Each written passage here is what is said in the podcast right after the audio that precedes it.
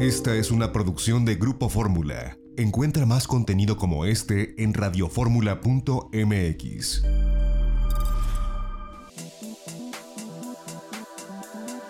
Grupo Fórmula presenta a Mari Carmen Cortés, Marco Antonio Mares y José Yuste. Las tres personalidades más destacadas de la economía, las finanzas y los negocios en Fórmula Financiera.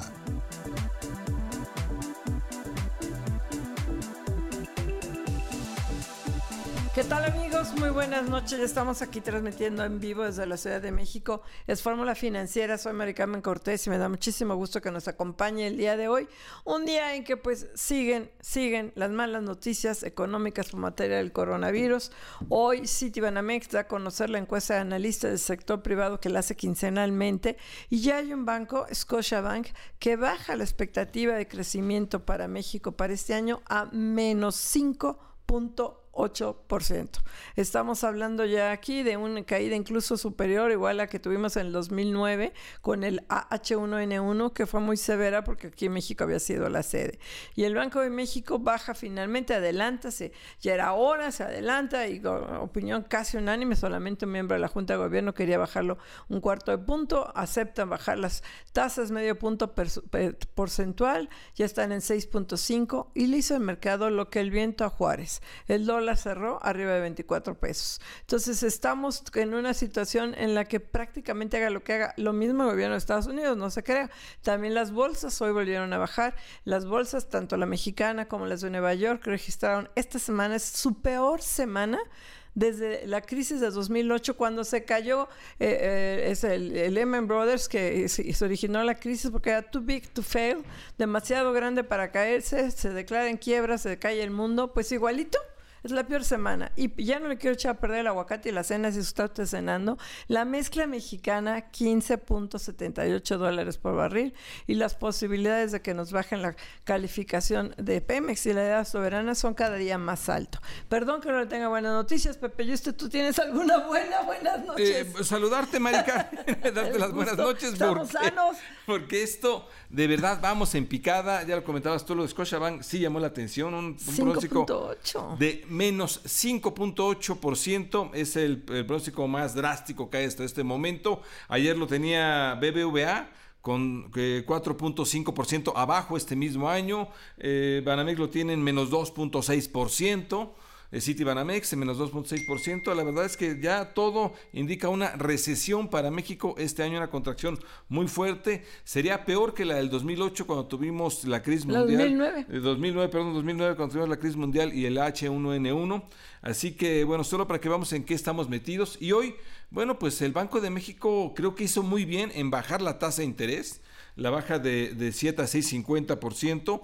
¿Por qué? Porque se necesita liquidez. Aquí el nombre del juego ya es liquidez. Las empresas van a requerir créditos baratos, van a requerir liquidez porque no hay quien esté comprando ya nada en este momento. Se está paralizando la economía mexicana de manera como se esperaba además por este coronavirus. Viene prácticamente una, una, parálisis de la economía, el, gran eh, freno que, se tiene en otros países. Aquí ya está llegando y en ese momento es cuando las, las eh, empresas van a requerir esta liquidez para, sacar, para seguir adelante trabajando.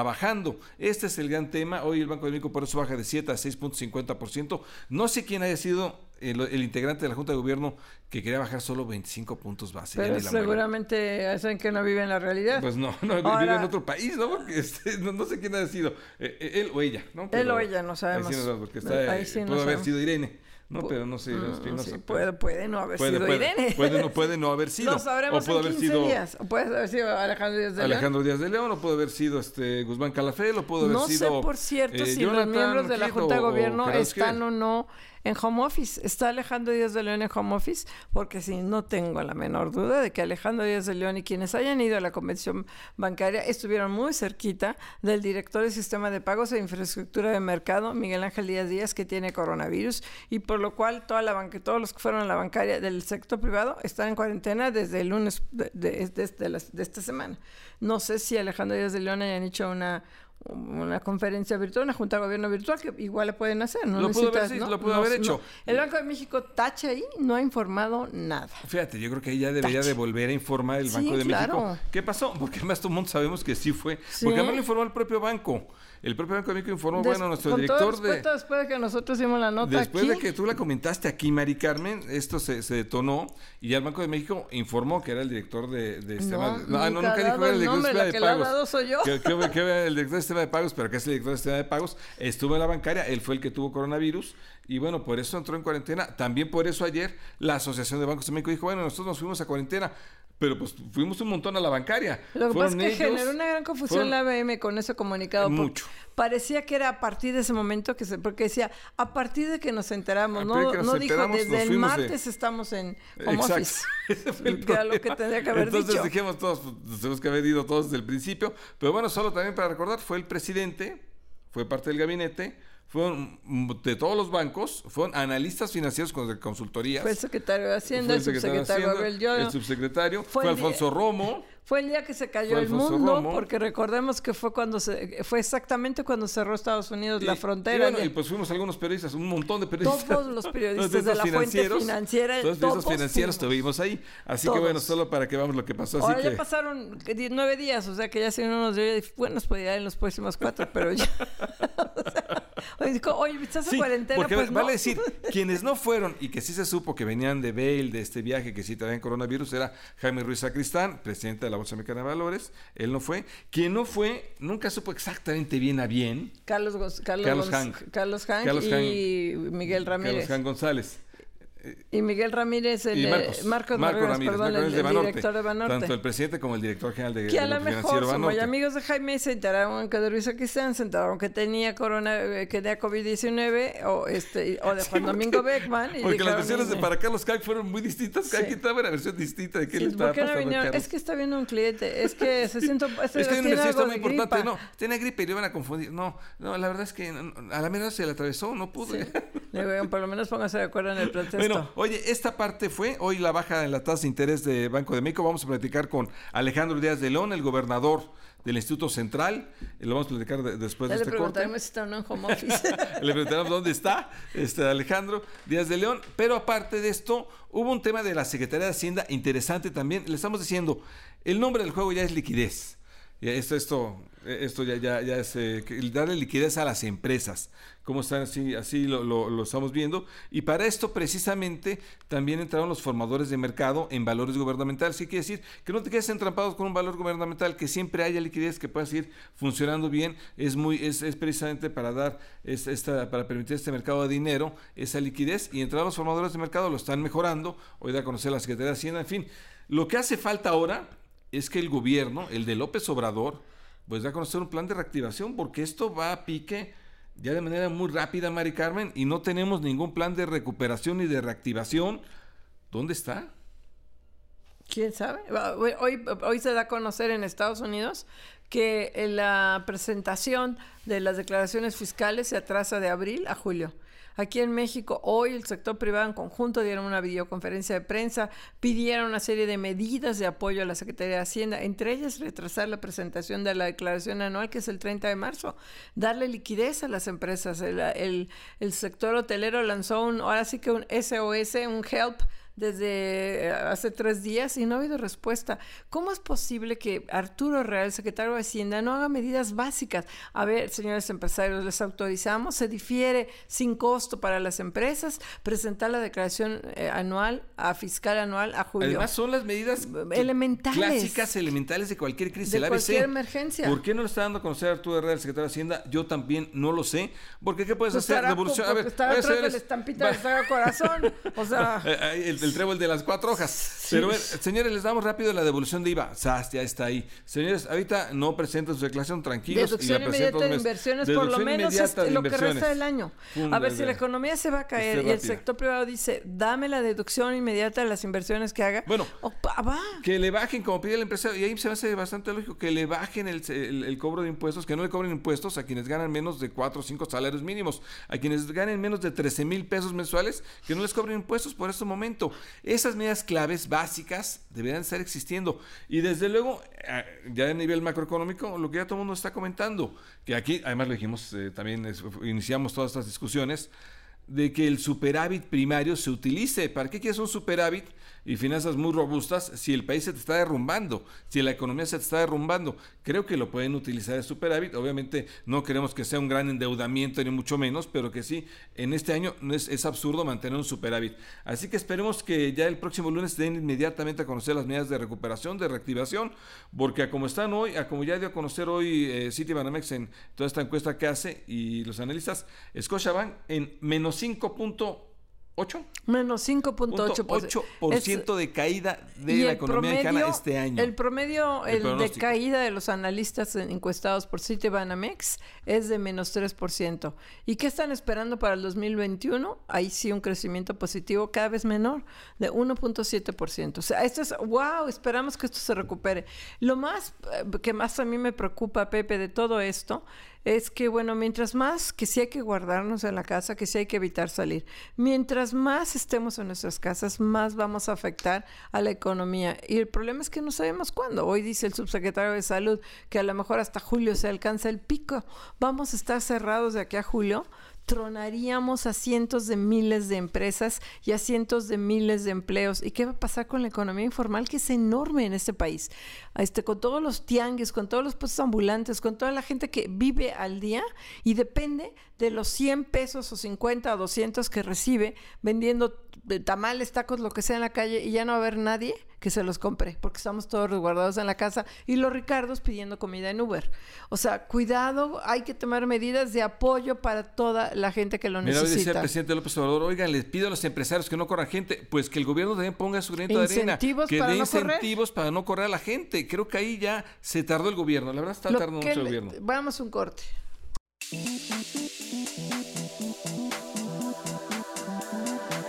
Regresamos aquí a Fórmula Financiera y tenemos en la línea a Alejandro Díaz de León, gobernador del Banco de México. Alejandro, ¿cómo estás? Muy buenas noches. Hola Alejandro. ¿Qué tal, Mari Carmen? Buenas noches. ¿Qué tal, José? ¿Cómo estás? Buenas noches. ¿Qué tal? Buenas noches. Oye, cuéntanos, a mí me parece muy acertado que hayan tomado esta decisión. No es normal eh, hacer ese tipo de decisiones fuera de las fechas esperadas de, política monetaria. El, el, yo creo que lo meditaba, pero platícanos las razones por las que, pues ahora sí que solamente un miembro quería bajar menos, pero la mayoría eh, decidieron que medio punto porcentual. Sí, con gusto. Hoy, anunciamos tres medidas eh, importantes. Una, que se, se, adelantó la decisión de política monetaria, que era para el jueves de la semana que entra, la reducción de 50 puntos base y un conjunto de medidas adicionales algunas de las cuales no tienen precedente y creemos que son muy importantes para proveer de liquidez, tanto en moneda nacional y extranjera, eh, al mercado, como también eh, propiciar un mejor funcionamiento en, en los mercados nacionales. Y, y puedo, eh, si quieres, ahondar en estas, en estas medidas adicionales, que son básicamente cuatro. La primera es una reducción de un instrumento que, denominamos depósito de regulación monetaria, por el cual obligamos a que todos los bancos comerciales y de desarrollo tengan una cantidad depositada en el Banco de México y es como un instrumento para eh, esterilizar cuando compramos reservas internacionales y entregamos pesos y hay un exceso de pesos en el mercado, lo podemos hacer ya sea colocando títulos o con este depósito de regulación monetaria, que desde hace muchos años se puso en vigor y el día de hoy equivale a más de 300 mil millones de pesos. Y lo que se está decidiendo es reducirlo en 50 mil millones de pesos, con lo cual estos intermediarios van a tener mayor liquidez para mantener sus operaciones activas, para otorgar líneas de crédito, etcétera, y sentimos que es muy importante de cara a las posibles necesidades que tenga mucho de su clientela en las siguientes semanas en caso de que tengan la necesidad de un financiamiento de capital de trabajo que les permita un puente y una transición por una, una situación de menores ingresos en algunas de sus actividades. La segunda es una facilidad de liquidez adicional, que es una ventanilla de liquidez que estamos bajando el costo, que era de más de dos veces CETES, de, de dos veces la tasa de referencia, a 1.1 vez la tasa de referencia. Y esto va a permitir que la, que la banca pueda también recibir financiamiento en moneda nacional de manera ágil. El tercero y el, es, la subasta de, de dólares que eh, está ligada a la línea que ayer se anunció que la Reserva Federal eh, le va a dar al Banco de México por 60 mil millones de dólares para poder dar financiamiento en moneda, en dólares, eh, a los intermediarios mexicanos y evitar que se presione el fondeo en moneda extranjera. que sentimos que también es muy importante, es por un monto que es del doble de lo que se había dado en el 2008 y creo que es una señal muy importante. Y la cuarta medida que, que se anuncia está ligada al programa de formadores de mercado que tiene la Secretaría de Hacienda y del cual el Banco de México es agente financiero y básicamente es una permuta para poder eh, darles más, mayor rotación a los, eh, a los diferentes valores gubernamentales que tienen y también darles eh, pues mayor oportunidad de adquirir valores eh, que se asignan en la subasta primaria. Así estamos platicando con Alejandro Díaz de León, gobernador del Banco de México, para estas medidas que sin lugar a dudas eh, planean dar liquidez. Alejandro, te saluda José y usted. Solo déjame hacer un paréntesis porque sí hay mucho, eh, mucho por conocer. En el Banco de México están actuando eh, algunos en cuarentena, otros no. Ustedes lo hicieron vía, vía como home office, con, con trabajo en casa, la Junta de Gobierno. ¿Qué pasó, Alejandro? Eh, eh, todo ha sido a través de, de, de redes eh, de telecomunicación. Eh, no nos hemos visto en, en estos días. Estamos en, en, aislamiento, este, ya sea home office o este aislamiento total en alguna en alguna oficina en, en el banco. Pues muy bien, muy bien. La verdad, cómo están las cosas. Oye, eh, cuéntanos, obviamente lo que están esperando ustedes, y, y, qué bueno que lo están previendo, es un choque de liquidez, ¿verdad? Bueno, este, precisamente estamos tratando de, de evitar que esta, estas posibles, eh, que la liquidez se deteriore este, aún más, y un poco eh, por eso este conjunto de medidas. Y consideramos que era importante acompañar estas medidas también con la decisión de política monetaria, con la reducción de, la tasa de, de, interés. Y claramente estamos enfrentando un entorno con riesgos para la actividad económica de manera muy clara, riesgos hacia los mercados financieros y riesgos también para el entorno de inflación. Están operando dos fuerzas en sentido contrario. Por un lado, la menor actividad económica que va a poner menor eh, presión a los precios y, menor inflación, con eh, la presión que puede venir del tipo de cambio si es que esta situación eh, persiste todavía eh, un poco más. Oye Alejandro, y hoy, pues pareciera que todas estas medidas, no solo las de México, sino los 800 mil o millones de dólares o 900 mil que anunció Estados Unidos esta semana, parece que le hacen al mercado lo que el viento a Juárez, porque finalmente el dólar cerró ya arriba de 24 pesos y los mercados en Estados Unidos y luego en México se volvieron a caer. Parece que se chupa todo el dinero la crisis y que no hay medida que la frene. Yo, yo creo que eh, destacaría que este choque no, no tiene su origen alrededor del sistema financiero, sino es un choque en este muy claro por el lado de la epidemia. Eh, y esto puede eh, tiene tiene una dimensión que todavía no se tiene claro cuándo va a dar la vuelta. Los mercados financieros muchas veces están de un lado eh, cuando no hay una una noticia que pueda hacer cambiar las expectativas. Si recordamos cuando fue el H1N1 en, aquí en nuestro país, lo que ayudó de manera importante fue cuando hubo esta, eh, este, este tratamiento a través del, del Ostamivir, del Tamiflu, y que realmente se comprobó que era un tratamiento eficaz y eso calmó de manera importante este, las afectaciones que, que se tenían. En, este, en esta ocasión ha sido muy acelerada el, el contagio y no hemos tenido una buena noticia por el propio lado del choque. Entonces los mercados financieros pues solo están reflejando esta dinámica que, no ha tenido pues buenas noticias en cuanto al tratamiento o posibles vacunas. Eh, así es, eh, y han sufrido todas las monedas de economías emergentes mucho. Obviamente el peso mexicano, la moneda la más líquida de, economías emergentes, también lo, lo, está padeciendo. Y ustedes han salido, Alejandro, varias veces ya con este tema de subasta, eh, su, subasta de, de dólares eh, con coberturas cambiarias. La verdad, este, ¿cómo les ha ido con este esquema? Bueno, ya, ya, van dos ocasiones, dos jornadas en las que se hicieron esta, estas subastas por dos mil millones de dólares. Creo que eh, pues contribuyen a que haya en estos momentos eh, un poco más de liquidez y sobre todo cuando detectamos que las condiciones de, de, de operación se deterioran de manera eh, específica. Eh, claramente con el tamaño y la profundidad del mercado que tenemos, y tú lo comentabas, y el 80% del mercado está se, se, se, se da entre, entre no residentes, el peso es una moneda global, y pues obviamente es muy complejo eh, eh, tener una, eh, una facilidad que pudiera afectar significativamente la determinación de precios. Y no es el objetivo, el objetivo es que trate de contribuir con mejores condiciones de liquidez y, y de operación.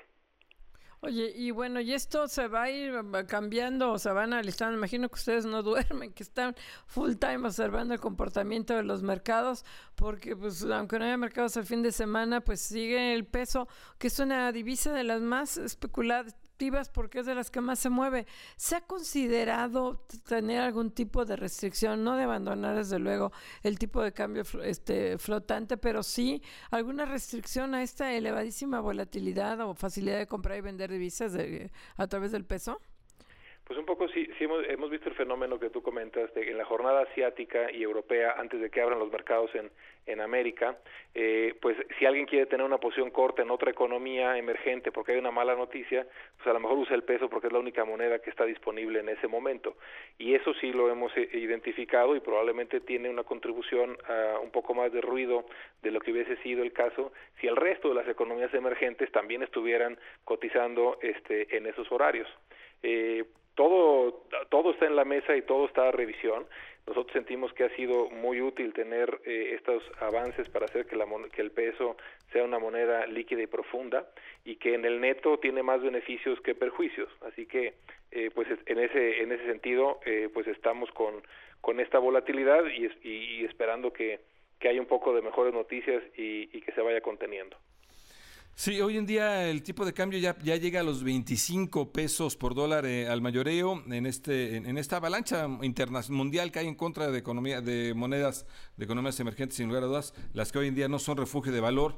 Eh, eh, esto qué tanto le está preocupando a ustedes, Alejandro, estos niveles que está alcanzando el peso?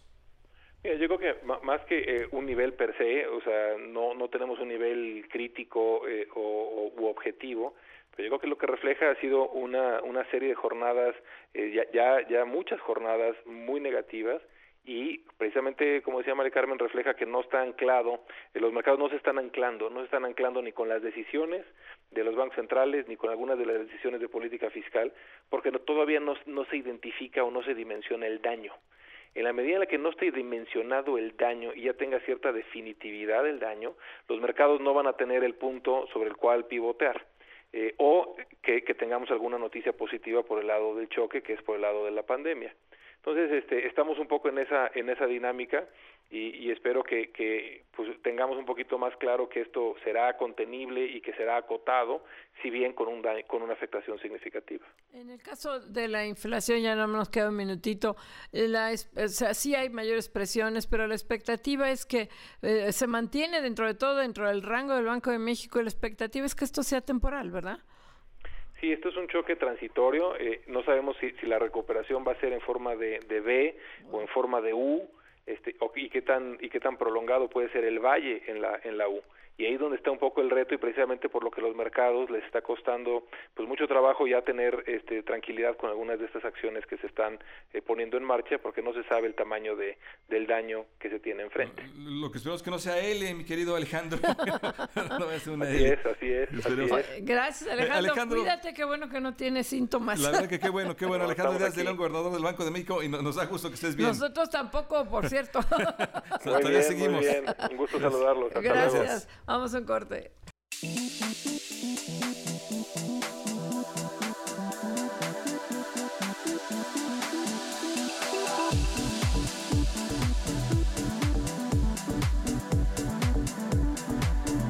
Regresamos aquí a Fórmula Financiera y tenemos en la línea a Carlos López Jones. Él es el editor en jefe de Tendencias Económicas y Financieras. Carlos, ya está me da miedo hablar contigo porque cada semana se pone peor el asunto. Buenas noches. y tú eres el pesimista, Carlos. Y yo era el pesimista, imagínense. Bueno, pues en el aislamiento social, este, mientras el presidente anda de gira, ¿no? Sí, claro. Sí, claro, no Pero el presidente tiene fuerza moral y trae a su pues estampita. sí, eso no se entiende. Corazón, y eh, tú no. El, el, trébol de cuatro horas también. El trébol de cuatro, esa es la diferencia entre el, el dólar trae su dólar, que y el también pueblo el dólar de la buena suerte. Ah, su dólar la buena. ¿Tú no traes un dólar de la buena suerte en tu cartera, Carlos? Parece ser que no, ya ves que estamos rebasando este, cifras históricas semana con semana del dólar. Oye, ahorita te lo roban, ten cuidado. Ahorita platicábamos con Alejandro Díaz de León, el gobernador del Banco de México.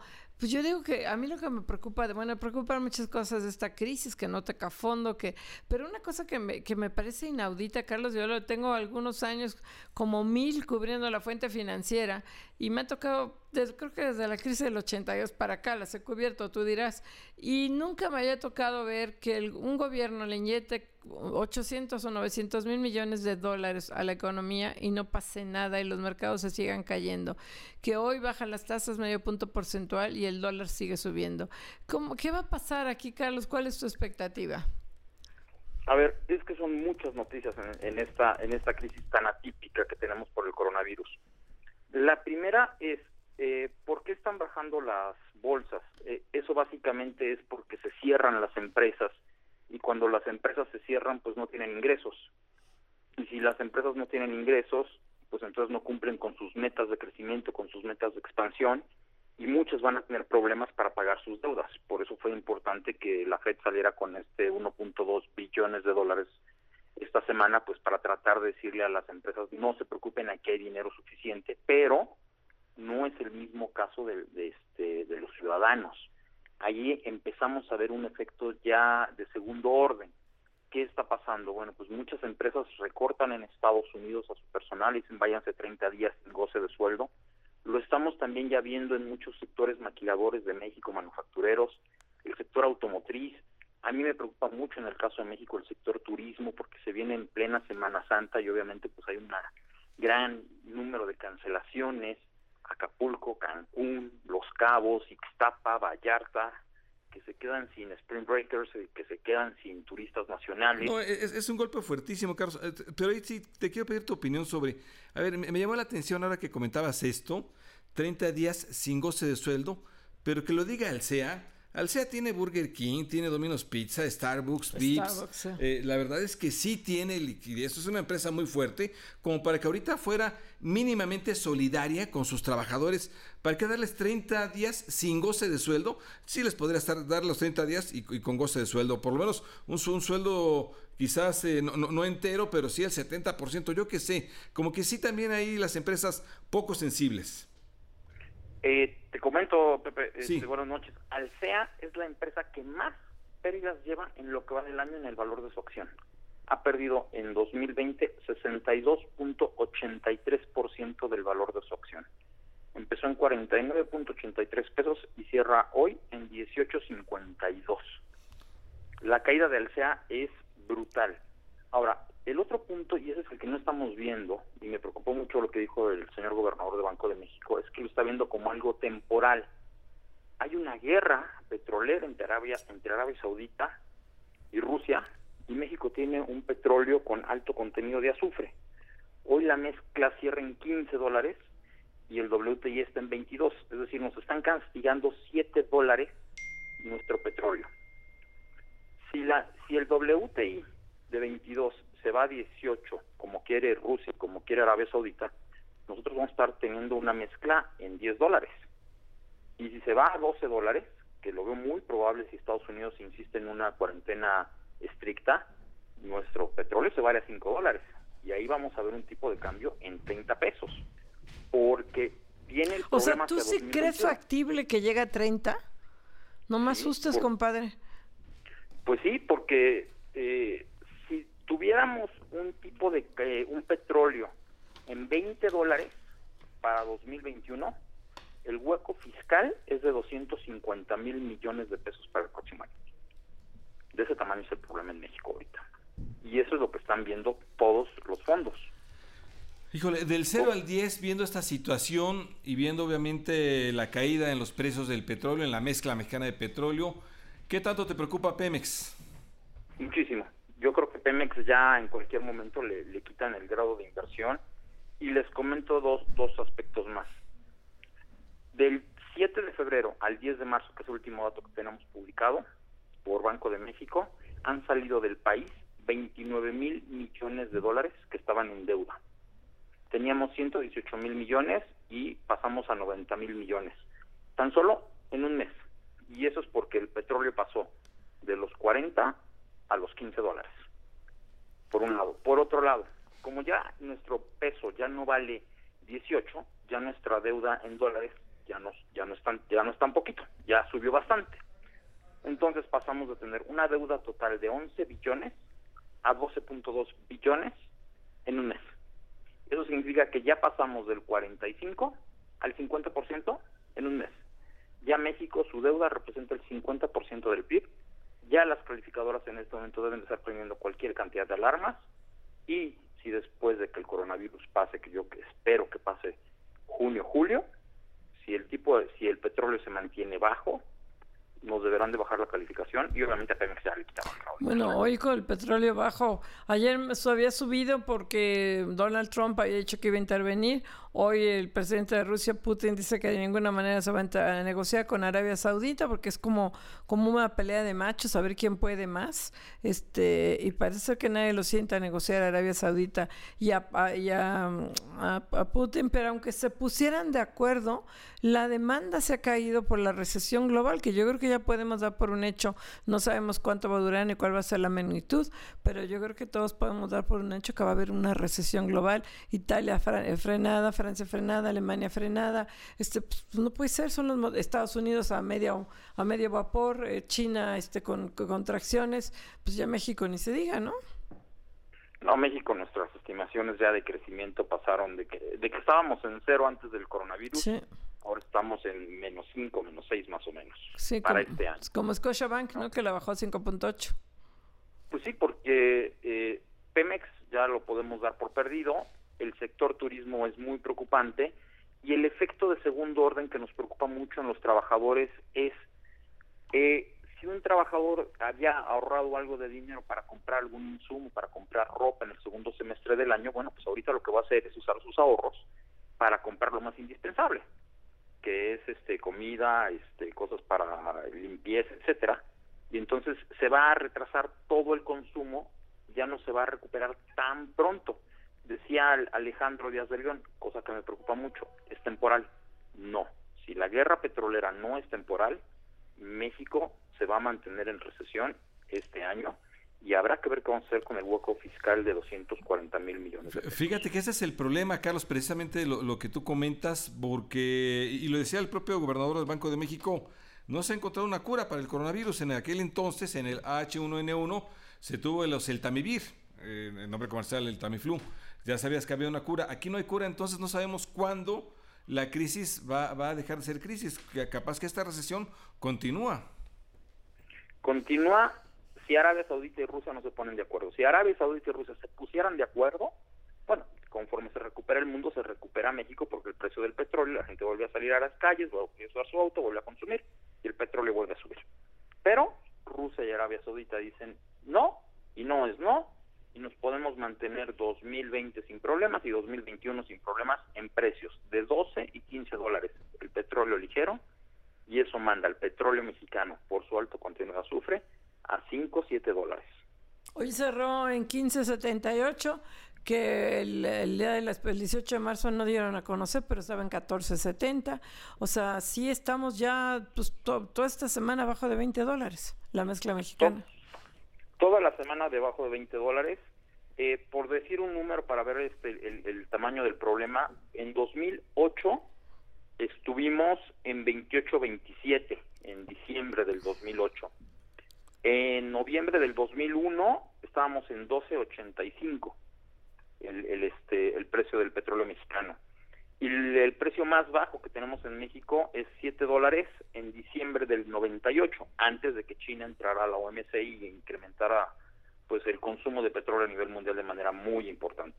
La situación es grave y me preocupa que el secretario de Hacienda, en lugar de decir vamos a recortar pues Santa Lucía, Dos Bocas, las plantas de ciclo combinado SFE, que eso que lo haga la iniciativa privada, insisten en que van a gastar dinero y eso pues no ni al caso.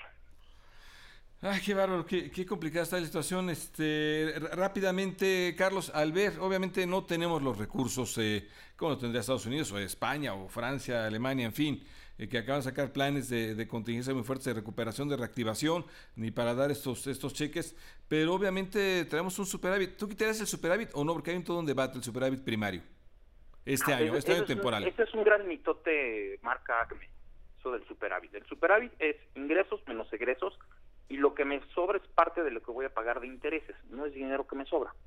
Es dinero que ya tiene un uso que es para el pago de intereses. Pues. Entonces, es, Eso no existe. Pues Carlos López Jones nos agarra la guillotina, aunque estemos en coronavirus. Muchísimas gracias, director en jefe de Tendencias Económicas y Financieras. Gracias, Carlos. Gracias, Carlos. Gracias a ustedes, buenas noches. Vamos a un corte. Mari Carmen Cortés, Marco Antonio Mares y José Yuste en Fórmula Financiera. Información, entrevistas, puntos de vista y más, solo aquí en Fórmula Financiera.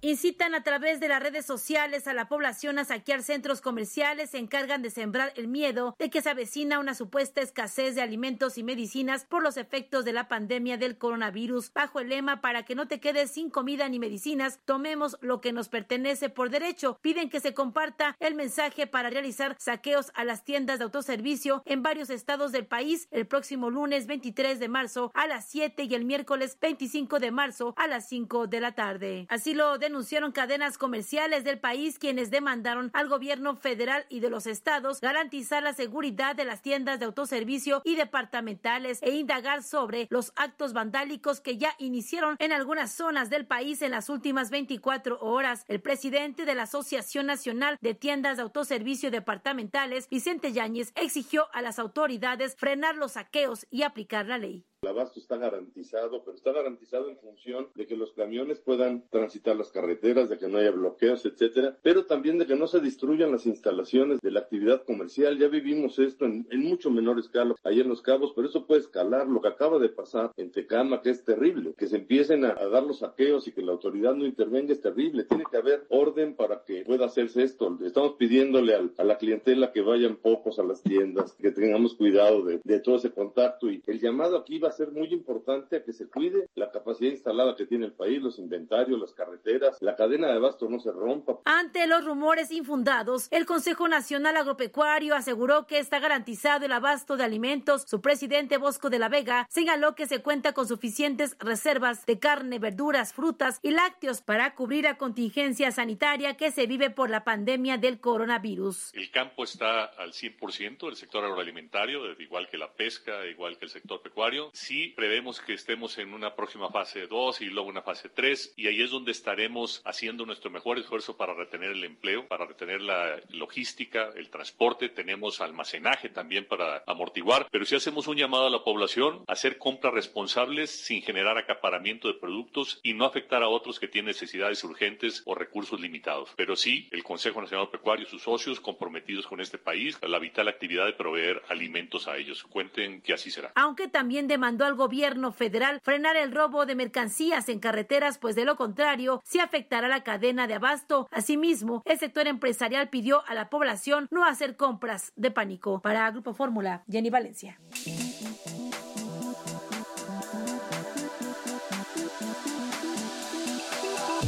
Regresamos aquí a Fórmula Financiera. Ya tenemos en la línea el presidente de la Concanaco, José Manuel López Campos. ¿Cómo estás, José Manuel? Muy buenas noches.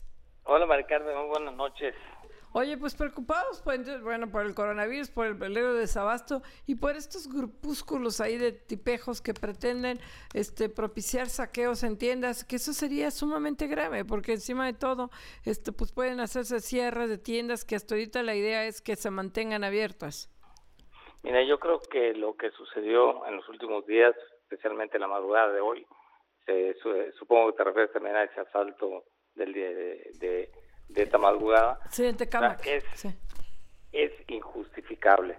O sea, la autoridad no puede tolerar este tipo de acontecimientos y se tiene que actuar con todo rigor, porque si además de enfrentar la problemática económica a la que estamos inevitablemente encaminados después de que se supere la, el, problema de, del coronavirus, si aparte de eso vamos a, además de todo lo que lo, que ya traemos, tener que eh, tolerar casos de pillaje, o sea, esto no eh, pues va a redundar en un mayor cierre de negocios ante la inseguridad de, poder contar con la garantía de que estén a salvo sus mercancías y sus productos.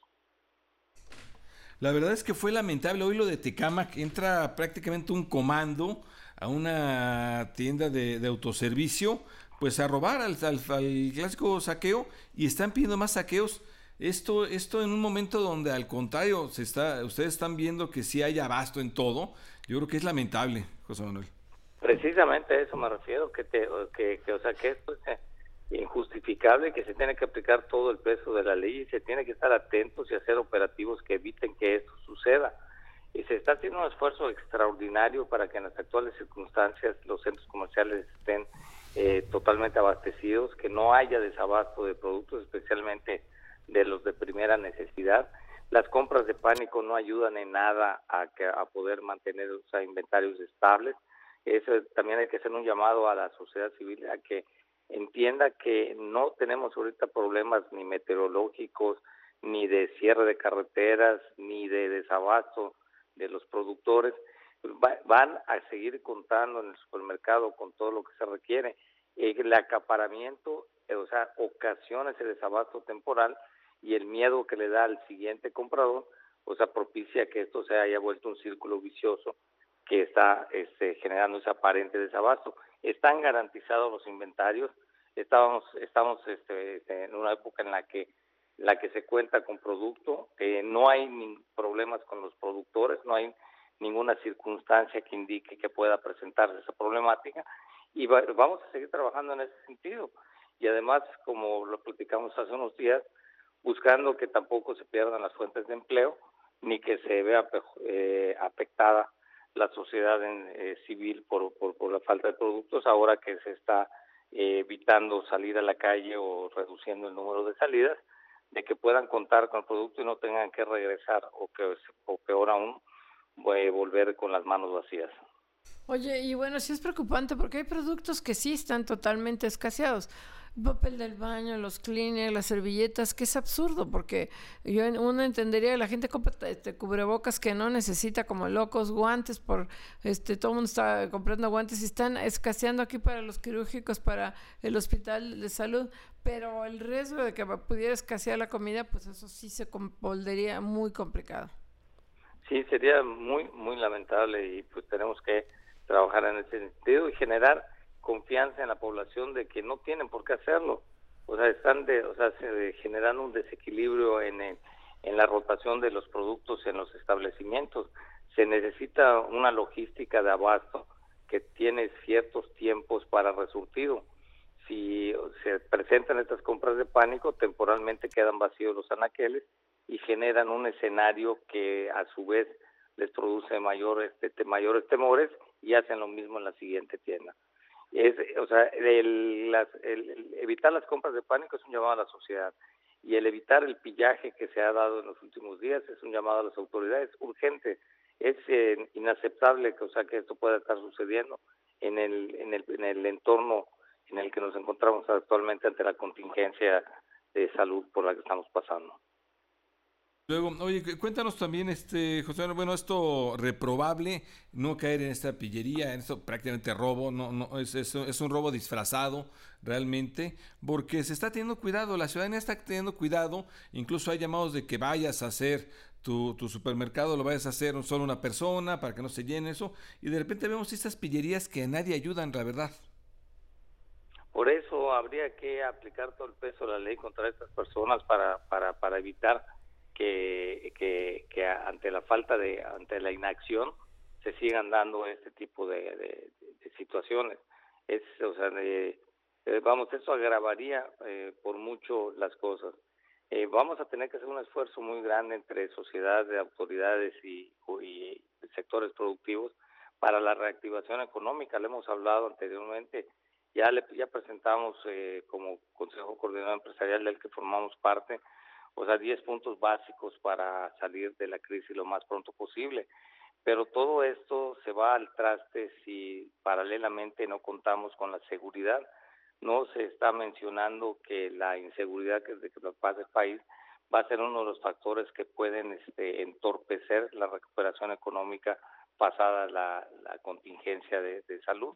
El abasto a, a través de carreteras si vuelve a verse comprometido como hemos tenido temporadas en el pasado, va a limitar el, resurtido de poblaciones, especialmente las más alejadas de las que cuentan con menos posibilidades de, de, contar con los productos y eso va a ser ya un problema social, además de económico y después de superar el problema de salud. Oye, y hoy tuvieron ustedes una videoconferencia con las medidas que están pidiendo al gobierno, aparte tú, me imagino que participan ustedes también en el CENET, en el sector empresarial turístico. No hay ninguna respuesta hasta ahorita por parte del gobierno de medidas de apoyo. No, hay no hay respuesta. Las, las peticiones, vamos a decir que, o sea, ya concretas son a partir de hoy. Tuvimos una reunión con este, con, o sea, con Canaco y CENET con este con, con la CETUR, que es la Asociación de, Secretarios de Turismo, con la CONAGO, con el secretario de Turismo hace tres días. Y la preocupación del sector turístico es este no solamente es fundada, sino que la recuperación tiene que eh, empezarse a trabajar desde ahora, porque pues, hoy prácticamente están vacíos los hoteles, los centros turísticos están cerrados, eh, incluso la misma población no quiere que lleguen visitantes y si, se, tiene que con creatividad, pero también con apoyos financieros y, y fiscales, hacer una estrategia muy clara, muy ordenada, que esté orientada a que se pueda, después de pasar esta contingencia, a tener una recuperación más rápida. En el N1H1 se tardó 14 meses en recuperar el segmento del, del turismo. Un año, dos meses, o sea, quiebra a la mitad de los hoteles del país. Pues eh, de verdad que complicada está la situación. Eh, José Manuel López Campos, presidente de la Concanaco Servitur. Muchas gracias, José Manuel. Gracias a ustedes, que pasen buenas noches. Buenas noches, gracias. Vamos a un corte.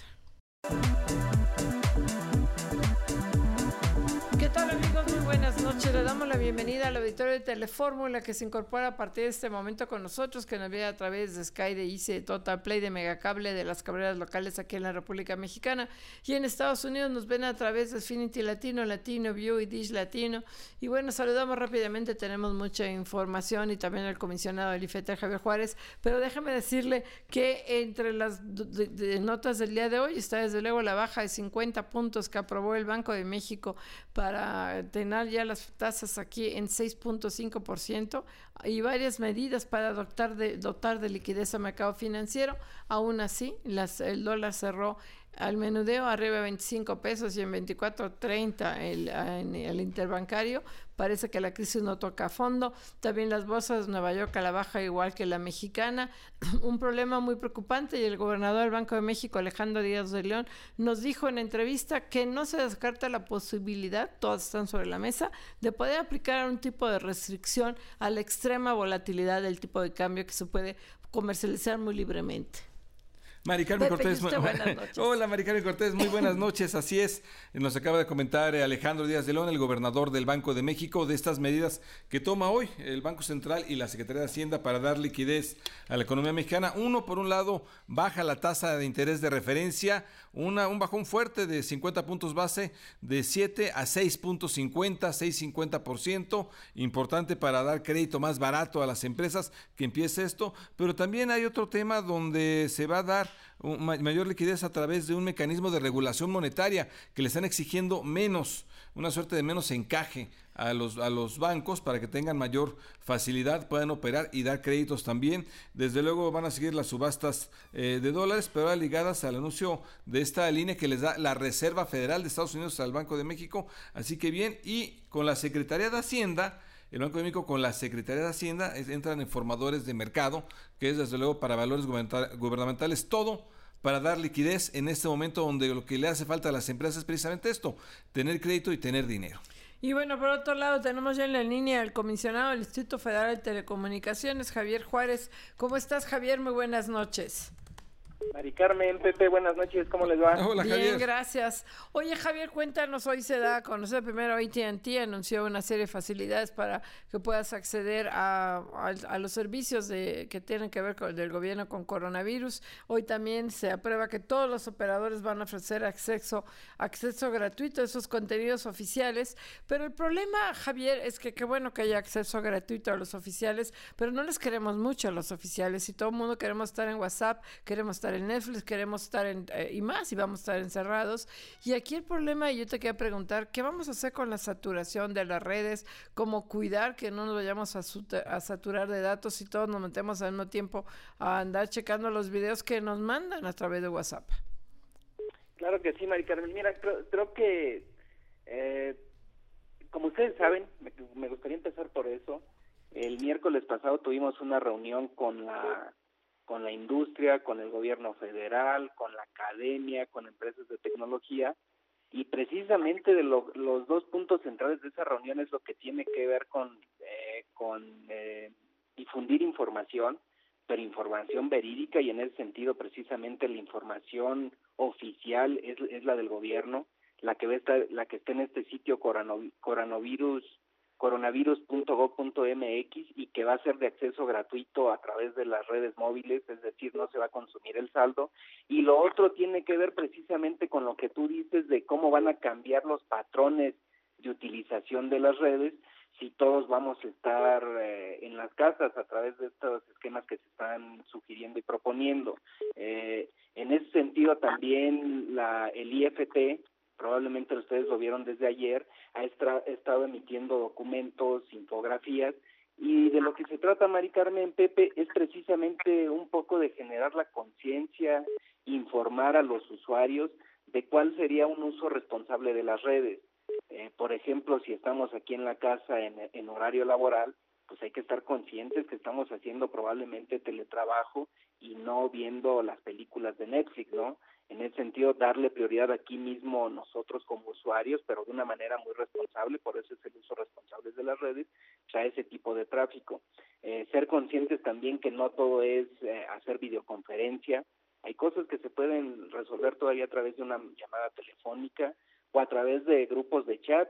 Eh, muchas de las acciones que estuvimos coordinando desde el instituto hoy precisamente para eh, habilitar estos servicios gratuitos de, en el sitio coronavirus.gov.mx lo estuvimos haciendo a través de WhatsApp, fue la plataforma que utilizamos, ahí estaban los operadores móviles, representantes del gobierno federal y en fin, de lo que se trata es de hacer uso responsable de todas las eh, de todos los servicios de telecomunicaciones que están a nuestro alcance, Mari Carmen. Pepe. Queremos que sea esto, que sí seamos responsables para manejar esto, no hagamos videoconferencia cada rato, como bien nos dices Javier, eso tienes toda la razón. Eh, por lo pronto, bueno, qué bueno que va a estar... Eh, o sea, no estamos diciendo nunca la hagas, o sea, va a haber escenarios donde a lo mejor se requiere y hay que hacerlas, pero si, si, si podemos evitarla porque lo, eso lo resolvemos con una llamada telefónica, pues este también. Les voy a dar por ejemplo un caso aquí muy familiar eh, la pediatra de, mis hijas este tiene una aplicación eh, de consultas remotas y evidentemente para ir al hospital se hizo a través de una video de una videoconferencia. Ahí sí porque necesitaba ver al paciente no eso sí no se podría hacer solamente a través de una llamada telefónica. O sea sí ah. hay escenarios donde se requiere hacer la videoconferencia pero otros donde la llamada telefónica o el mensaje de texto pueden ser suficientes Sí, pues esperemos que haya esta conciencia, Javier. Ahora, lo que se logró con la industria, lo que usted está logrando como reguladores con la industria, con, aquí tengo las empresas, con eh, móviles ATT, con Telefónica, con Telcel, con Altan Redes, es este acceso gratuito a la página coronavirus.gov.mx. ¿Va a haber otros accesos gratuitos o este va a ser el único? Digamos que lo que se resolvió hoy fue este habría que ver si hay requerimientos específicos en el futuro, por ejemplo, de aplicaciones o de mensajes de texto de doble vía, etcétera. Eso lo, iremos valorando, Pepe. Ahorita, por lo pronto, eh, en esta, eh, en lo que vimos en estas primeras horas para ya habilitarlo desde hoy, es esta página. Oye, es interesante lo que dicen las videoconferencias, porque a mí ya varios amigos me están diciendo que hagamos una fiesta virtual a través de Zoom, una aplicación en la que todo el mundo se coloca con videoconferencia y todo el mundo estamos enlazados. Yo no la he hecho, pero parece que mucha gente utiliza esta aplicación para eso, para verse, platicar y estar como si estuvieras enlazada todos juntos. Eh, de hecho, fíjate que yo todavía no lo he utilizado porque estaba utilizando Webex, pero hay en otras eh, otras organizaciones a las que me voy a tener que conectar en estos días, que precisamente es a través de Zoom. Este, al, final de cuentas son herramientas para esta colaboración y, trabajo en línea, Mari Carmen. Ahí sí que cada quien utilizará la que mejor le convenga.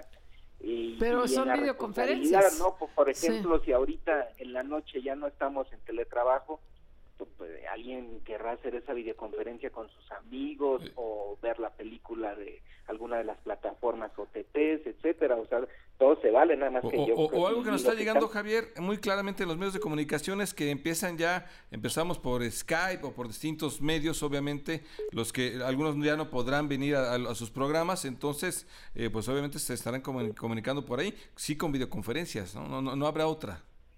Eh, sí, sí, sí, totalmente, o sea no estamos diciendo no lo hagan, o sea, hay, escenarios donde definitivamente se requiere. Así es. Pues te queremos agradecer mucho, Javier Juárez, este presidente del IFETEL. Muchísimas gracias. Nada, comisionado, estimada Javier, muy amable, gracias. Gracias. Y, Hasta luego. Y bueno, en los temas del día de hoy, y rápidamente comentar estas restricciones en la frontera entre México y Estados Unidos. Este Dice Marcelo Ebrard, el canciller, que no van a afectar al comercio. También niega, ya Donald Trump había dicho que México iba a cerrar el espacio aéreo a todos los vuelos. México no hemos cerrado el espacio aéreo. Y lo que se acordó, que ya desde ayer le comentábamos que Marcelo Ebrard lo había dicho, que había platicado con Mike Pompeo, es que se van a mantener todo lo que son las operaciones comerciales. Lo que se restringe son todos los viajes de placer. O sea, si usted quería irse de shopping en Estados Unidos, olvídelo, no hay manera.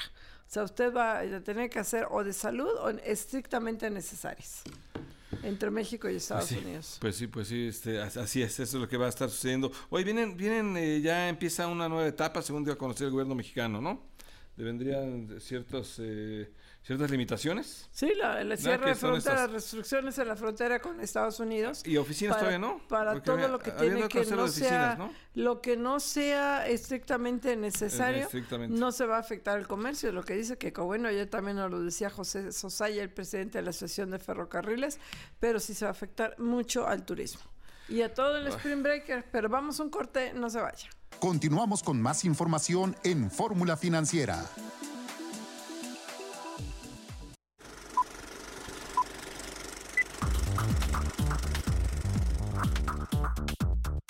Lo mejor del cine con Eduardo Marín en Fórmula Financiera.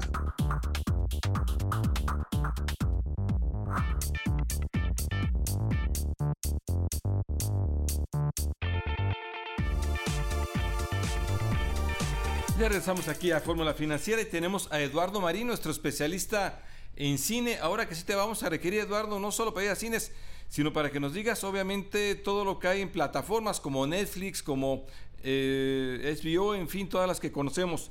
Eduardo, ¿cómo estás? ¿Cómo estás, Pepe? ¿Cómo estás, Mari Carmen? Qué gusto saludarlos. Buenas noches. Pues, bueno, saludarlos ahora por teléfono para mantener la sana distancia. Bueno, una medida necesaria y responsable, sin duda, ¿no? Muy bien, desde luego, desde luego, el distanciamiento social. Eh, pues mira, los cines siguen abiertos y lo que casi nadie sabe es que, por ejemplo, Cinépolis solo está exhibiendo eh, sus películas en alrededor de la tercera parte de su capacidad de las salas eso no lo están promoviendo, pero sí nada más están vendiendo la tercera parte de la capacidad. Pero bueno, ahorita sí es mejor opción protegernos, quedarnos en casita, disfrutar de películas y series. Hay una amplia y más que interesante oferta. Mira, de entrada ya están disponibles para los que no la vieron en, en Easy y en Cinepolis Click eh, Joker, para los, eh, porque realmente vale la pena volverla a ver esa joya. Ford contra Ferrari, contra lo imposible, eh, la muy amena entre navajas y secretos, había una vez en Hollywood de Tarantino, y bueno, y en Netflix una película eh, recomendable, relevante. Bueno, esas fueron las de las de Cineclick, ¿no? Eh, sí, Cinepolis Click. Cinepolis Click, ajá, perdón. Sí. Y en Netflix, eh, una película nueva que acaban de poner, que es muy recomendable, es muy reveladora, es Chicas Perdidas, una historia real sobre la ah, desaparición. Se me antoja mucho verla esa. Sí, fíjate, Maricano, que vale la pena es la historia real sobre la desaparición hace apenas unos pocos años de una joven que se dedicaba a la prostitución y la desesperada búsqueda de su madre ante la indiferencia y la negligencia policíaca. Y eso resulta realmente muy eh, revelador. Vale la pena chicas perdidas. Y eh, hay una película de, de India que, que por cierto India es, el mayor productor de películas en el mundo, y es emotiva, cálida, muy atrayente, se llama Like the Stars on Earth, o sea, como, como las estrellas en la Tierra, Like the Stars on Earth, y es sobre un niño con dislexia que tiene serios problemas escolares, lo que lo lleva a una actitud pues, rebelde y su relación con un profesor eh, abierto, anticonvencional y el, que es el único que le ayuda. Eh, sí, la película a veces es simplista, muy light, pero realmente nos toca nuestras fibras sensibles y nos induce a una reflexión sobre la educación de los niños. Vale la pena verla, se disfruta. Y y, bueno, de series, de series, una miniserie muy relevante de solo tres episodios, no sé si la pudieron ver, que se llama No te metas con los gatos. ¿No? A ver, cuéntanos, no, no, no. Es una serie documental, es un, de, ¿De gatos?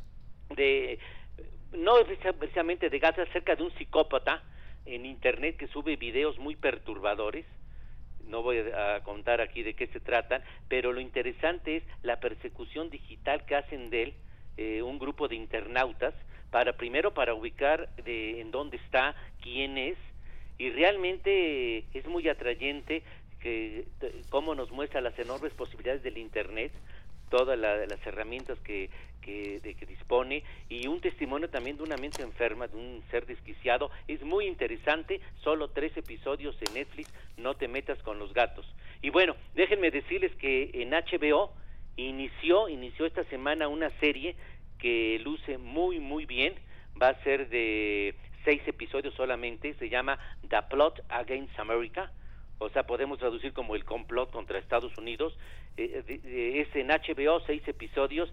Inició el, el primer episodio el lunes. Van a subir un, un episodio por semana. Y está basada en la novela de Philip Roth uno de los más grandes escritores norteamericanos de la historia, y es una historia ubicada en el contexto del nazismo y la Segunda Guerra Mundial y refiere a una hipotética eh, subida al poder del antisemitismo, del fascismo en Estados Unidos.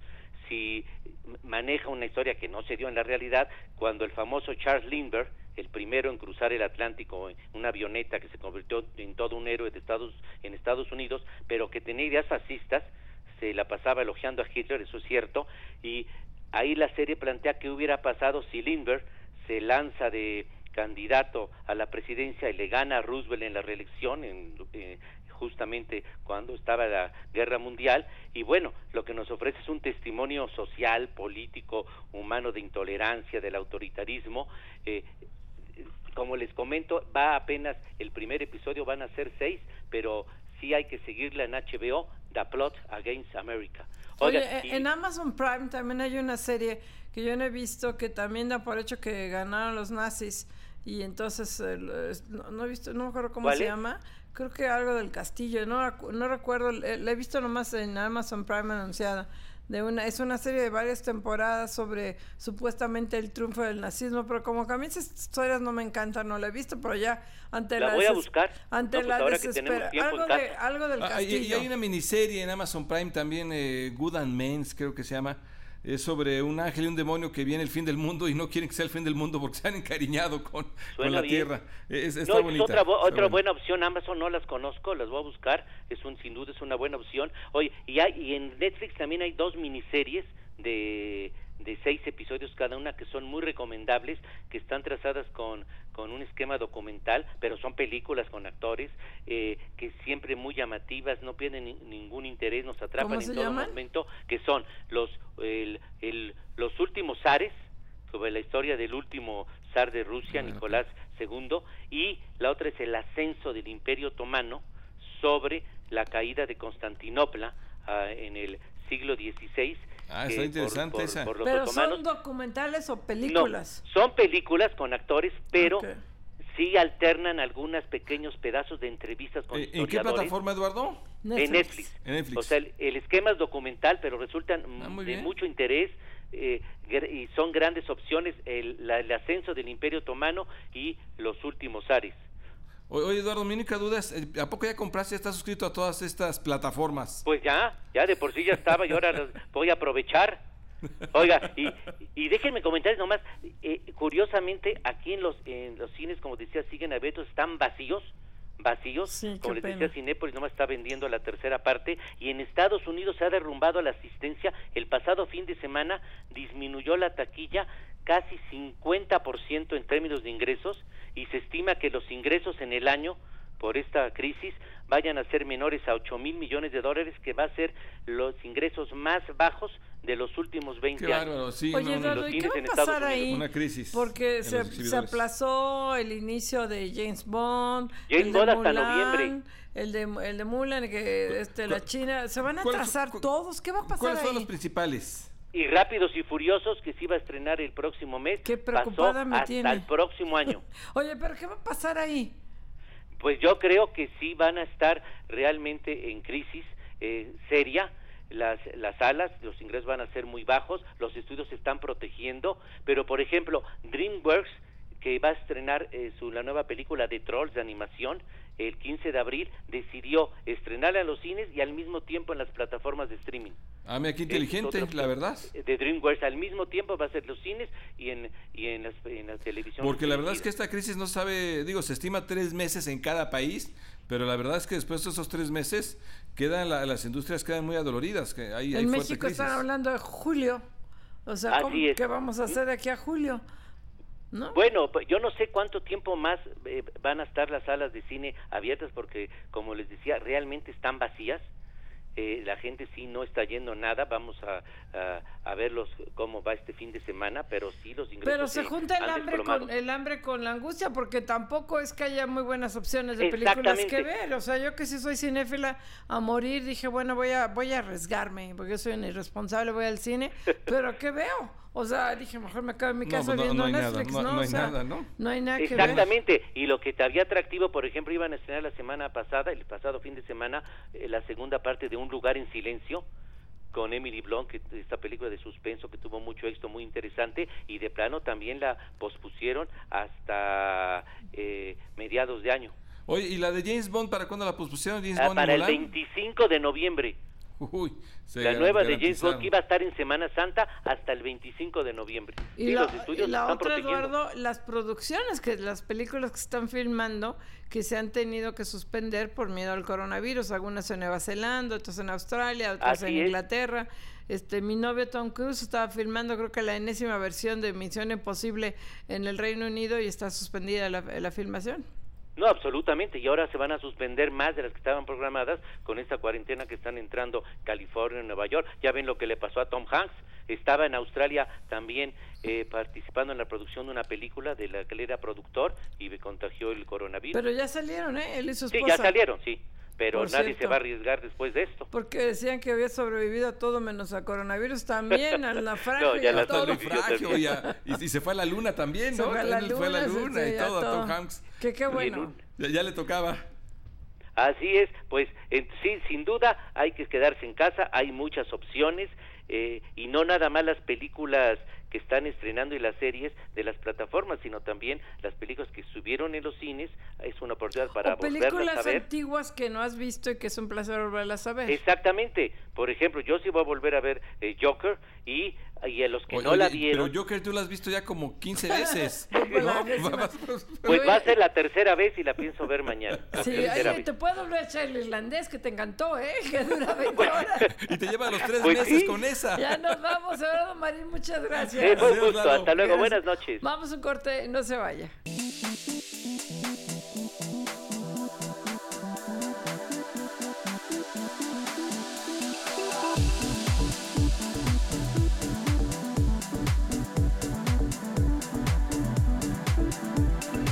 Ya estamos aquí de regreso en Fórmula Financiera en esta transmisión especial de la Convención Bancaria. Está aquí con nosotros eh, Jorge Arce, él es el director general de HSBC México. Gracias por estar aquí con nosotros, Jorge. Muy buenas noches. Gracias por la invitación. Gracias, Marco. Gracias, Jorge. ¿Cómo están? Abrazaría, pero no podemos. Me taclearían si tratara. Saludo desde lejos. también. Jorge, platícanos cuál es tu punto de vista respecto a lo que estamos viviendo hoy en materia de banca en medio de esta crisis del COVID y lo que ustedes están observando en el comportamiento de los usuarios de los servicios financieros, de los usuarios de la banca. Primero, hay que poner en contexto la situación. Estamos viviendo un problema de salud pública muy importante, global, que la verdad las cosas nunca nos ha tocado vivir y estamos siguiendo paso a paso lo que están decidiendo las autoridades de salubridad en México, las autoridades financieras en México, y ver cómo se va a desarrollar esto. Tenemos el beneficio que México no ha sido tan afectado como otros países, pero lo más probable es que tengamos una afectación importante dada nuestra cercanía con el mundo. Entonces, ¿qué estamos tratando de hacer? Tenemos como banco, tenemos un protocolo muy bien definido de cómo actuaríamos en ciertos niveles de, de, contingencia cómo operar la red de sucursales, cómo operar nuestros, eh, nuestros canales digitales. Y lo que queremos es asegurarnos que nuestros clientes tengan acceso a su dinero siempre. ¿okay?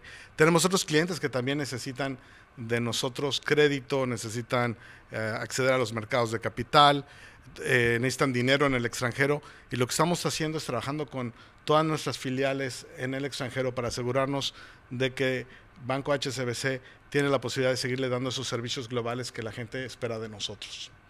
Bueno, desde luego, Jorge, es que ese es el gran tema. Eh, y yo creo que y el banco ya lo estará pasando en otros países, obviamente, el tema del coronavirus. ¿Cómo no cerrar? ¿Cómo seguir dando operaciones? ¿Cómo hacerlo? Miren, y, lo estamos afrontando día a día, minuto a minuto. Lo que queremos hacer es asegurarnos de que seguimos los lineamientos de las autoridades de salubridad en México, de la Secretaría de Salud, que también van acorde a lo que nos van a dictar las autoridades que regulan el sistema bancario, como Banco de México, la Comisión Nacional Bancaria y Hacienda. Pero tenemos posibilidad de trabajar, por ejemplo, en el caso de HCBC, tenemos posibilidad de que algunos de nuestros colaboradores trabajen desde sus casas otros colaboradores trabajen en, en, edificios eh, diferentes para que no se contagien. Tenemos también la posibilidad de abrir ciertas sucursales de ciertos momentos. Tenemos la banca, la banca digital, más aparte de los cajeros automáticos. Entonces, hay una gama de, de posibilidades en las cuales nosotros podemos seguir sirviendo a nuestros clientes. Oye, y bueno, en el caso, eh, ahorita nos platicaba, platicábamos con Juan Pablo Graf, el presidente de la Comisión Nacional Bancaria de Valores, y decía que está el antecedente del H1N1, que se cerraron varios días. ¿Qué pasó ahí con los bancos? ¿También estaban cerradas las sucursales? Yo no recuerdo, por eso... Eh, también, también se cerraron sucursales, pero seguía operando los sistemas de pago, los cajeros. Los cajeros. Entonces, sí, hay muchas, y había ciertas sucursales abiertas, no todas, entonces... O sea, que no eh, cunda el pánico. Que no vaya la gente ahorita corriendo a, vaciar los cajeros. No, definitivamente no. Van a tener acceso al dinero. Eh, tenemos una coordinación muy cercana con Banco de México, hay liquidez, los bancos están bien capitalizados, hay poco apalancamiento en, en el sistema. Entonces, tenemos que afrontar un problema de seguridad pública de la manera que nos digan los expertos y que nos digan las autoridades. Pero el, el, México está bien preparado, tenemos un, un, gobierno poco apalancado, con recursos, eh, tenemos credibilidad en el mercado, un banco central muy robusto, muy bien administrado, con mucha credibilidad, y tenemos un buen sistema financiero. Entonces, yo no me preocuparía del lado del sistema financiero, pero para nada. Claro, Jorge, como tú lo acabas de describir, hay fortaleza y resistencia en el eh, sector bancario financiero del país, pero sin duda es un evento eh, singular el que estamos viviendo, no solamente en México, a nivel internacional. ¿Hay alguna perspectiva del impacto que podría tener para la banca este episodio? De crisis sanitaria en el mundo y en particular en México, aunque todavía no conocemos la dimensión en la que va a ser, pero me imagino que hacen ejercicios para ver cómo va a comportarse el sistema bancario en México eh, de cara a este fenómeno y de cara a lo que veníamos viviendo, una contracción económica. La situación es muy fluida y es, es creciente y está afectando a ciertos lugares diferentes. México tiene el beneficio de lo que platicamos hace un ratito, que tiene un sistema financiero muy sólido, pero también tiene una economía muy diversificada. No dependemos de un producto, de un servicio. Tenemos una economía robusta, creciente, eh, a pesar de que el año pasado no crecimos mucho, pero tenemos unas buenas perspectivas. Eh, el hecho de que la economía de México sea tan diversificada nos pone en un nivel de riesgo menor.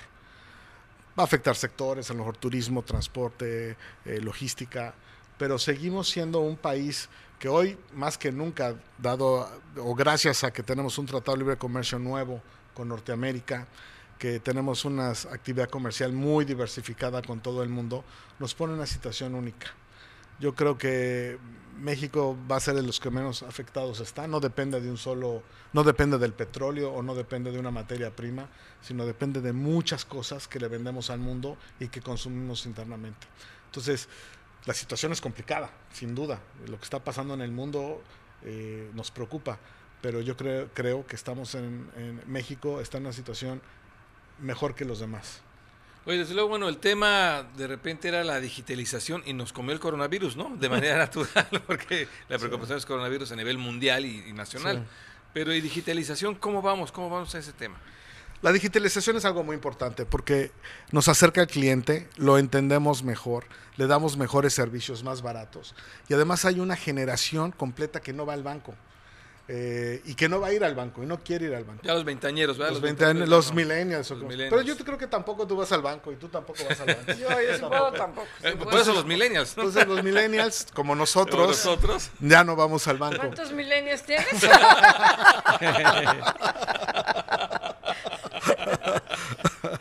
Entonces, como banco, HSBC tiene que darle servicio a los que quieren ir al banco y a los que no van al banco poco a poco vamos a ir viendo que la gente no va tanto al banco. Porque el servicio bancario tiene que ser algo como la luz, que lo prendes y funciona, que no tienes que pensarlo, que sea muy fácil, que la experiencia sea muy amigable. Es lo que queremos hacer con la banca digital. Y estamos trabajando, estamos creciendo nuestra base digital muy rápidamente. Nuestros clientes digitales van a llegar a un porcentaje muy, muy alto. Eh, entonces, eh, y eso va a seguir creciendo. Nosotros como banco global tenemos el beneficio de traer la experiencia de Hong Kong, de China, de UK, de cómo se llama, de Estados Unidos, de Canadá, traerlo a México y dárselo a nuestros clientes. HSBC es el banco más global que opera en México. Hay muchos bancos que tienen operaciones en todos lados y tienen oficinas de representación. HSBC tiene bancos muy significativos en todas partes del mundo, en el Medio Oriente, en Asia, y eso nos ayuda a lo que experimentemos en México lo exportemos y lo que experimentemos en otro lado lo traigamos. Ah, qué bien. Oye, y bueno, tú dices que las expectativas de México son muy positivas o eran. Este, todo indica que este primer trimestre va a ser negativo otra vez, o sea, por quinto trimestre consecutivo. El próximo todo indica que también ahora va a entrar en vigor ya el TEMEC, ya el Senado de Canadá, que ya nadie está pelando las noticias económicas, pero lo acaba de aprobar, el TEMEC faltaba, entonces entraría... y te lo dije, Maricarmen. Sí, sí, entrará en vigor en, agosto, el primero de julio, no sé cuándo entró en vigor, pero debería ser una noticia que en sí mismo genera confianza, sin embargo, en un contexto de coronavirus está frenado todo hasta el comercio. Claro. Dice Mike Tyson que todo, tú tienes un plan hasta que te pegan en la cara. entonces, aquí se la cara el estómago exacto, todo. todo el mundo tiene un plan, funciona y todo, y te dan un, un punch in the face y se te olvida. Entonces aquí nos dieron al mundo un punch in the face, sin duda. Lo que tenemos que hacer es seguir trazando nuestro destino que tenemos que hacer nosotros. ¿Y qué es eso? Tenemos un tratado de libre comercio que es beneficioso a México. Nos pone en una situación única tenemos una, una situación que somos parte del corredor comercial más importante del mundo que sigue creciendo. Tenemos una apertura. México es un país asiático en América Latina o en Norteamérica. México es mucho más cercano a un país asiático que cualquier país de América que, que cualquier otro país. No se parece a un país de la América Latina a pesar de que hablamos español y nos gusta el fútbol. ¿Por qué? Porque somos un país que depende de la industria, depende de los servicios, depende del comercio internacional. Los países de Latinoamérica tienden a depender de las materias primas. Entonces México está en una situación única que sí nos va a doler porque somos un país muy cercano a la comunidad internacional. Sí vamos a tener una crisis de salud, esperemos muy limitada con las acciones que va a realizar el gobierno, pero tenemos que estar preparados. Claro, eh, Jorge, y hay que decirlo, tú estás llegando, estás tomando la estafeta y te toca un capítulo como este de enorme dificultad. ¿Cambia en algo la perspectiva que traías previo a esta emergencia sanitaria?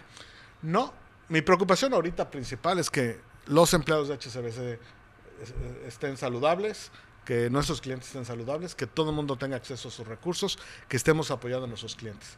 Si hay un plan y hay un protocolo de, no le quiero llamar emergencia, pero sí un protocolo de, atención a la situación. Eh, y vamos a seguir trabajando bajo ese protocolo y trabajando muy de cerca con clientes, autoridades y con, nuestro equipo. Pero el plan de HCBD en México no ha cambiado. Es un plan de que confiamos en México, que queremos crecer con México y que estamos en México. Pues muchísimas gracias, te agradecemos muchísimo Jorge Arce, eh, eh, director general de HCBC aquí en México. Muchísimas gracias. Muchas gracias por invitarme. ¿eh? Gracias. gracias. Vamos a un corte, no se vaya, regresamos aquí a esta transmisión especial con motivo de la convención bancaria.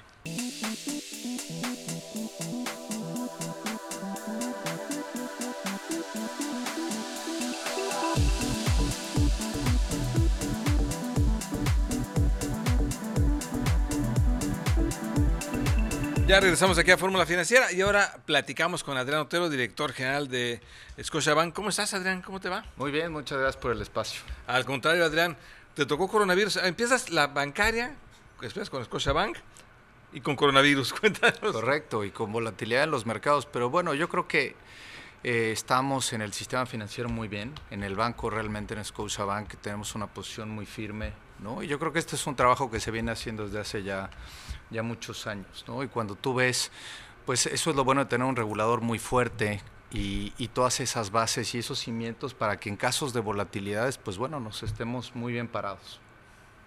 Ahora, en medio de esta incertidumbre, pues no, no podemos saber ni qué va a pasar con el Producto Interno Bruto, ni qué va a pasar con los créditos, ni si compro o no compro, ya no digas una casa, un coche, lo que sea, cualquier...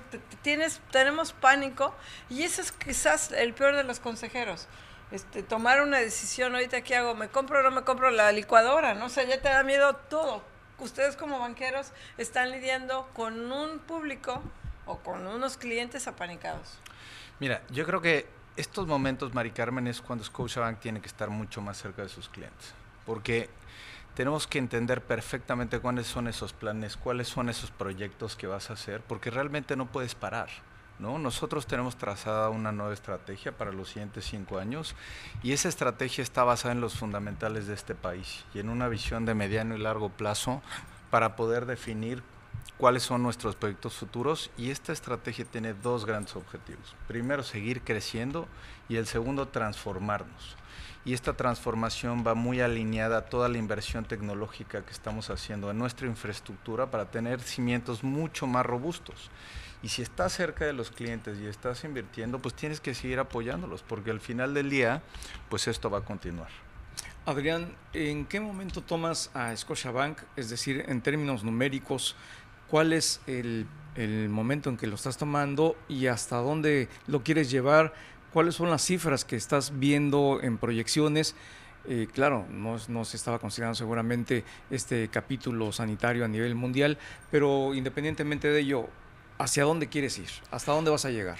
Mira, como te comentaba, tenemos esta nueva estrategia. Yo llevo ocho meses en el, en el banco y lo que hicimos fue hacer un análisis para poder entender dónde está el banco hoy, hoy en día.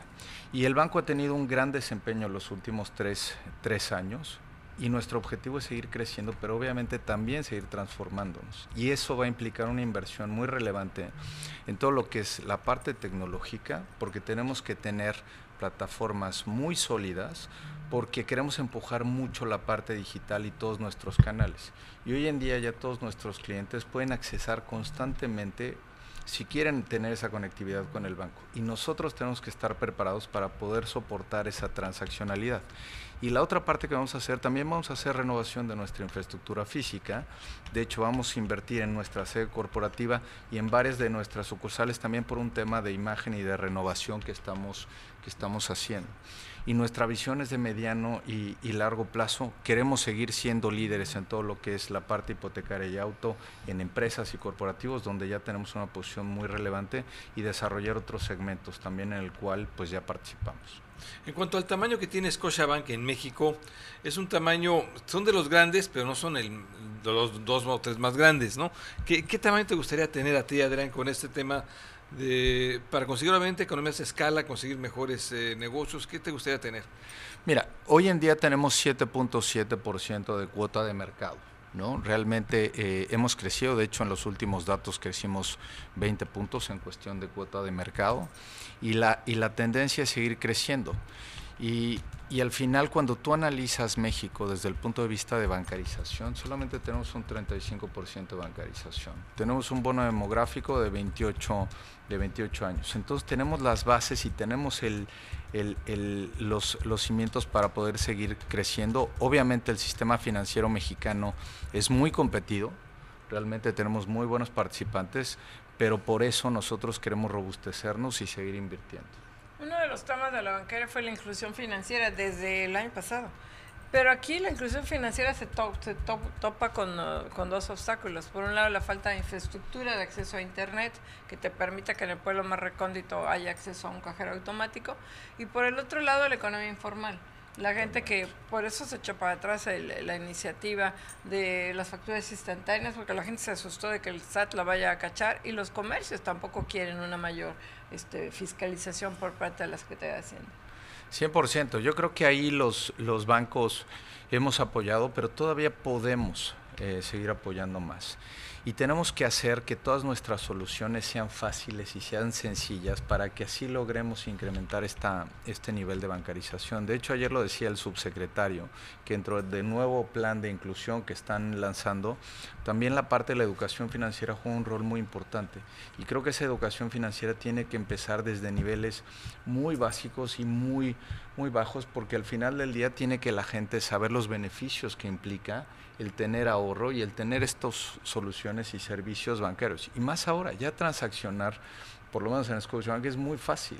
Puedes accesar con ellos, tu móvil, tu web. Eh, muy pronto vamos a renovar nuestra eh, plataforma en la parte de personas físicas, vamos a lanzar una nueva web eh, y lo que queremos es que sea mucho más fácil, mucho más sencilla y que tenga una mucho mejor usabilidad. Adrián, ¿cuáles son las fortalezas del banco y si van a seguir profundizando en ellas? Eh, tengo ent entendido que el crédito hipotecario, el, crédito a los autos, ¿por dónde van a ir? Mira, nosotros tenemos un modelo de banco universal, en lo cual atendemos tanto a personas físicas como a personas morales en los distintos segmentos.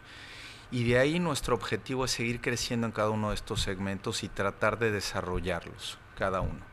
Porque al final tenemos una estrategia basada en el cliente. Ya no, ya no queremos tener una estrategia basada en productos. Queremos pensar en el cliente, anticiparnos a las necesidades de esos clientes y realmente apoyarlos. Por eso decía que más ahora es muy importante entenderlos, saber qué es lo que buscan, porque aún en estos entornos de volatilidad tienes tasas fijas. Muchas de, los, de las soluciones que ya damos tienes, tienes tasas fijas y eso te permite tener pues, realmente una certeza de cuál va a ser el costo de cada uno de estos proyectos si quieres seguir adelante. Hay segmentos muy competidos, Adrián, ¿no? Por ejemplo, el hipotecario es muy competido. Usted está en el corporativo, está en hipotecario, está en fuerte. ¿En cuál están fuertes hoy en día? Mira, nosotros estamos muy fuertes en hipotecario, estamos muy fuertes en auto, estamos muy fuertes en empresarial y estamos muy fuertes en corporativo. Y también tenemos un magnífico negocio de todo lo que es la parte de wealth management, de asesoría a personas físicas. ¿Y, y en cuál hay oportunidades? Porque, porque, me da la impresión, por ejemplo, hipotecario, que ya llegó las tasas a cierto nivel que no hay mucha oportunidad, ¿o sí? Yo creo que en todos los segmentos tenemos una gran oportunidad, considerando los niveles de bancarización que tenemos hoy en día. Mira, te voy a dar un ejemplo. En México hay 90 millones de personas que tienen un teléfono inteligente.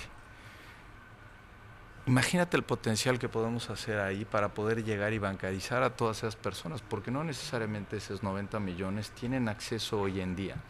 Y esas personas lo que necesitamos, y como bien lo decía Mari Carmen, pues necesitamos nada más que exista esta conectividad, este Internet, para que podamos llegar. Y eso también vamos a apoyar mucho a todo el tema de la inclusión. Oye, las tasas van a ir a la baja. Eh, se espera que la próxima semana, bueno, esta ya está, en Estados Unidos baje incluso dicen que un punto por ciento más, luego vendrá la del Banco de México. En ese contexto, si el, alguien, el público, si yo me quisiera comprar un auto me, o una casa, me espero a que bajen las tasas. Este, ¿Cuál es la recomendación que haces ahorita? Porque la tendencia sí va a ser a menores tasas. Mira, yo creo que lo más importante cuando uno va a hacer un proyecto, la mejor asesoría es que no especules. Yo creo que al final tiene, siempre tienes que tener una visión de mediano y largo plazo y tener muy claro lo, lo, que vas a hacer. Y por eso es tan importante acercarte a tu ejecutivo, a tu ejecutiva, a tu asesora, a tu asesora, para que te pueda decir cuál es la mejor solución.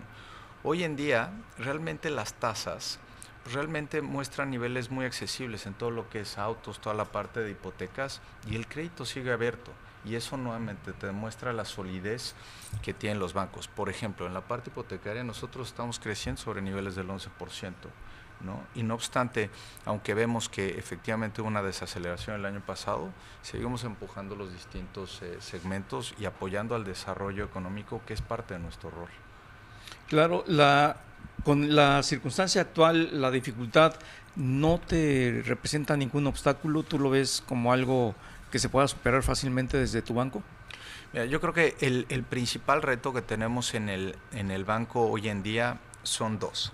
Primero, tenemos un entorno cambiante, que tenemos que irnos adaptando a ese entorno, porque al final el día está cambiando todos los días y tenemos que entender qué es lo que está pasando a nuestro alrededor para poder continuar con, con nuestra estrategia. Y la segunda es la ejecución. Tenemos que realmente cada día ser mucho más rápidos, mejorar nuestros tiempos de respuesta y lo más importante, seguir muy obsesionados con la experiencia de los clientes y que tenemos que dar el mejor servicio. Y la estrategia no la puedes estar cambiando todos los días tienes que tener una visión de mediano y largo plazo y eso te va a permitir realmente seguir construyendo bueno, bases ¿y sólidas. ¿No te da un poco de temor que... Que, que se acabe el programa y Ay, tenemos que despedirte, querido. Ni modo, ni modo. Te, te- te salvó la campana. Bueno, no ¿Qué? importa, Con el ya, temor, pero ¿eh? te, te libramos del temor. pero te agradecemos mucho que hayas estado aquí con nosotros. Gracias. Director general de Adrián, gracias. Gracias, Y vamos a Muchas despedir gracias. con calmita, que siempre dicen que ni me entienden. Los ingenieros de televisión, Araceli Alvarado, Alejandro Martínez, el staff, Carla Gullet, Ulises Salazar, Carlos González, Guillermo Ramírez Pérez, los ingenieros de radio, Iván Polo Narváez, Arturo Rodríguez, Daniel Arellano Saavedra, Pepe Yuste Marco Mares. Gracias, eh, Mari Carmen Cortés, José Yuste. Marco, Mari Carmen, Adrián, gracias. Gracias, Gracias, Adrián. La producción de Diana Cepeda con la asistencia de Cindy Sánchez y allá Álvaro López, que nunca lo mencionamos también. Gracias en el 103. No, no, pues y Lorenzo sí. Gasca, ya se acabó. Nos vemos mañana. Gracias.